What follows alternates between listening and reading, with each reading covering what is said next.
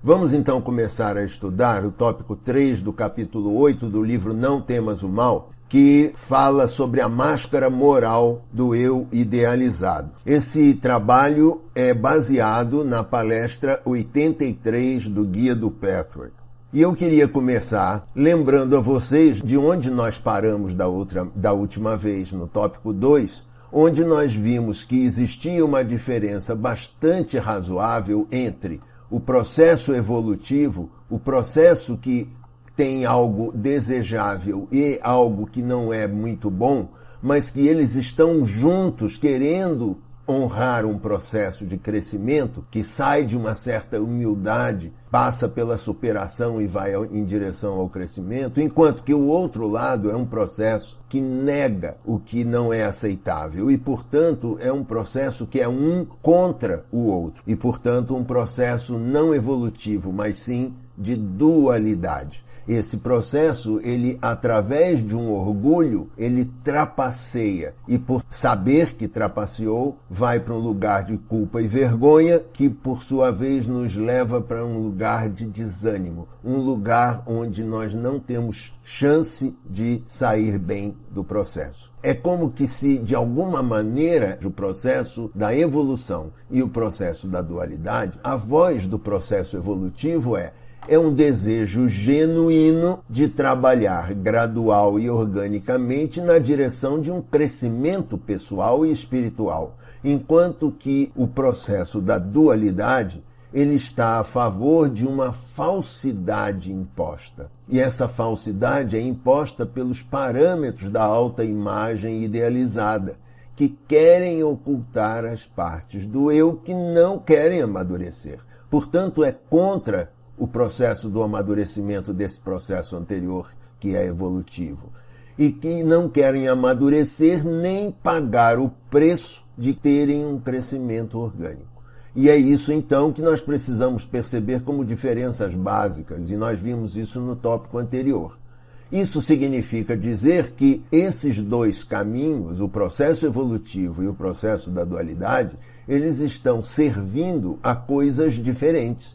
O processo do crescimento, o processo evolutivo, ele está servindo a favor de algo relaxado, algo leve, algo fluido, enquanto que o processo da falsidade, o processo da dualidade, ele está servindo a algo pesado, a algo exigente, a algo tenso. E, portanto, nós temos que olhar para isso como uma investigação contínua. Para que nós não caiamos nesse lugar, nós precisamos estar sempre atentos, investigando continuamente, buscando coisas mais genuínas, ao invés de ficarmos nesse processo fraudulento. E, portanto, nós temos que, nessa busca de algo genuíno, nós temos que olhar os nossos desejos, as nossas motivações, as nossas intenções, os nossos reais sentimentos.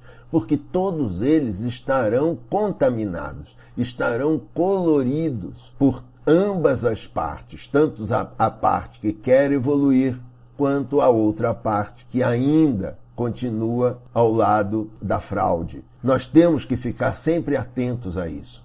E então nós precisamos olhar algumas maneiras onde nós acabamos escorregando desse processo. Maneiras onde nós conectamos a nossa autoimagem idealizada a padrões morais exagerados ou exigentes.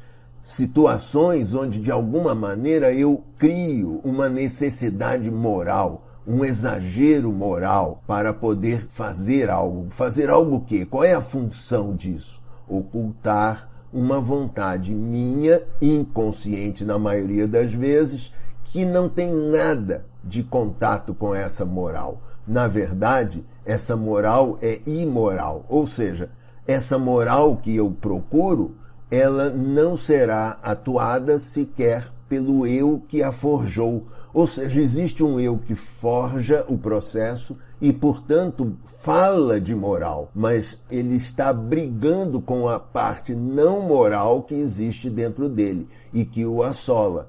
E, portanto, esse impulso moral que é saudável, ele acaba se transformando em um moralismo, um moralismo barato E esse moralismo barato tem vozes ele gera manipulação, ele deturpa a verdade e ele está a favor de atitudes compulsivas e exageradas. E essas atitudes compulsivas e exageradas sustentam a autoimagem idealizada. E tudo isso tem um resultado. O resultado é o medo de se expor. Se eu me expuser, a verdade vem à tona. Então eu tenho que me conter. Se por acaso eu deixar que a verdade apareça, eu vou ficar ansioso, eu vou ficar tenso. Então eu tenho que, de alguma maneira, esconder tudo isso. Porque se eu deixar isso sair, extravasar, eu vou para o lugar de culpa e vergonha que nós já vimos no tópico anterior. Isso significa dizer que eu tenho uma outra forma de olhar isso também. Né? Ou seja, as formas onde eu conecto a minha autoimagem idealizada a princípios rígidos e valores de vida que são rígidos também. E, portanto, a função dessa situação, dessa escolha, nesse caso, é olhar partes de mim que querem glorificar, que querem idealizar algumas atitudes que são quase que antagônicas. Por exemplo, eu posso estar a favor de uma bondade. É como se eu quisesse exercer uma bondade servil, uma bondade exagerada, uma bondade que seria uma colocação mais enfraquecida, que seria uma fraqueza útil, uma dependência.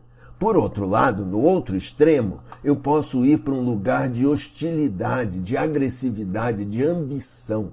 E isso tudo, então, esse exagero, quer idealizar algo, quer glorificar algo, quer glorificar esse eu que quer ser bom demais, ou então glorificar esse eu que quer ser poderoso demais. E, portanto, ambos os lados acabam a concluirmos que, de alguma forma, há uma negação. De um lado, do lado da bondade, esse lado servil é uma negação do meu poder pessoal. Enquanto que, do outro lado, essa, o lado da hostilidade, eu também tenho uma negação. Só que dessa vez é uma negação ao contrário, um exagero de poder pessoal. E, portanto, essas duas partes, elas ficam competindo. E dentro da mesma pessoa, elas também competem internamente. E, portanto, nós já sabemos que o resultado disso, como nós já vimos, é medo do lado da bondade, ou seja, se eu nego o meu poder pessoal, eu fico com medo eu não sei se eu me sinto seguro na vida. Se por outro lado, se eu exagero o meu poder pessoal, eu vou para um lugar de ansiedade, ou seja, eu fico tenso. Por quê? Porque alguém pode descobrir que eu não sou tão poderoso assim. E, portanto, eu fujo em ambos os lados do lugar de culpa e vergonha. E isso me leva para uma situação em onde esse medo e essa ansiedade acontecem porque eu, de alguma forma, sei que não sou tudo isso que eu quero ser. Ou seja, existe um exagero nessa minha bondade e existe um exagero nessa minha hostilidade. E, portanto, eu vou para um lugar de autotirania. É como se eu fosse o pior tirano de mim mesmo. Por quê? Porque nesse lugar, na autotirania, no lado da, da bondade, eu nego o meu poder pessoal. E no lado do exagero, da hostilidade, eu exagero o meu poder pessoal. E, portanto, em ambas as situações, eu estou, na verdade, tiranizando a outra pessoa, é como que se essa criatura que quer exercer uma bondade servil, ela tiraniza aquela outra criatura da vida que é hostil, que se mostra hostil. E, portanto, ela diz: está vendo? Eu sou melhor do que você. Eu tiranizo você porque você não sabe viver. Você não sabe o que é certo da vida.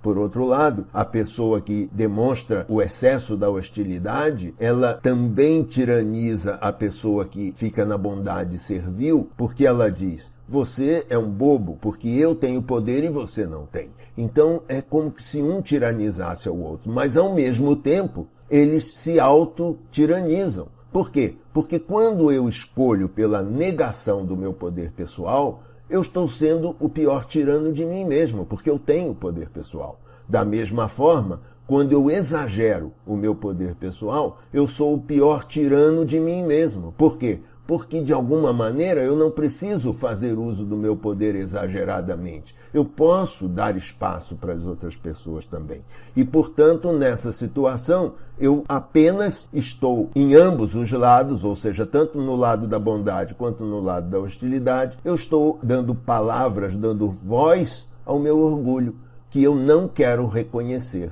E por não reconhecer, eu vou para os lugares de, de, tirania contra mim mesmo. E esse orgulho é o que dá suporte à minha autoimagem idealizada. E eu não quero abrir mão dessa autoimagem idealizada. Portanto, eu fico nesse lugar de medo e ansiedade, porque eu sei que não sou perfeito coisa nenhuma.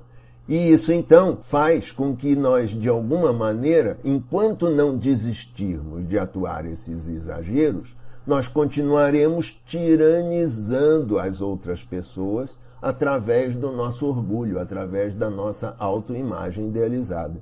E por autocriarmos miséria para nós mesmos, porque nos tiranizamos através de nós mesmos, ou seja, através da nossa própria autoimagem idealizada. Através dela, eu acabo sendo bom demais ou é agressivo demais e, portanto, eu me torno tirano de mim mesmo e autocrio, faço, sou um autocriador da minha própria miséria interna. Dessa forma, é como que se exercemos a nossa própria tirania contra nós mesmos e provamos do próprio veneno que nós mesmos criamos. E, obviamente, quando percebemos isso, quase sempre não muito conscientemente, nós vamos para um lugar de culpa, que é um lugar de culpa que nós já vimos no tópico 2, mas que existe alguma diferença nele nesse momento. Ou seja, esse lugar de culpa agora, de culpa e vergonha, ele tem um certo um exagero que nos leva para a tirania, para esconder a vergonha. Por que, que eu quero esconder a vergonha? Porque eu tenho certeza que eu não sou capaz de ser perfeito. E, portanto, eu preciso sumir com a minha frustração essa frustração me incomoda. Então eu tenho que tiranizar o mundo lá fora para provar, para mostrar para mim mesmo que eu sou bom demais, melhor do que o mundo. No entanto, quando eu faço isso, eu crio uma autotirania para comigo, porque na verdade é como se eu dissesse: eu, eu sei que eu não sou tudo isso. E eu sei que eu estou criando para mim algo muito difícil de cumprir.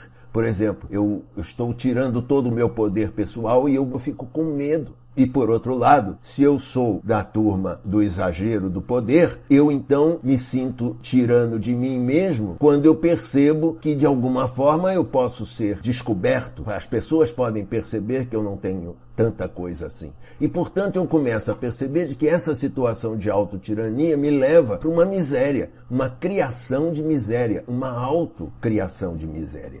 E essa autocriação de miséria apenas me leva para um lugar de autopunição. É como que se eu dissesse, mesmo que inconscientemente, eu acabo punindo a mim mesmo porque eu sei que não sou tudo aquilo. A ansiedade e o medo me mostram que eu estou inseguro no mundo. E se eu continuar fazendo isso, é como se desse lugar de autopunição eu então passasse para o lugar de culpa e vergonha, porque eu sei que eu não sou todo essa, essa coisa que eu quero ser, e nesse lugar de vergonha eu me percebo frustrado por saber que eu não sou perfeito.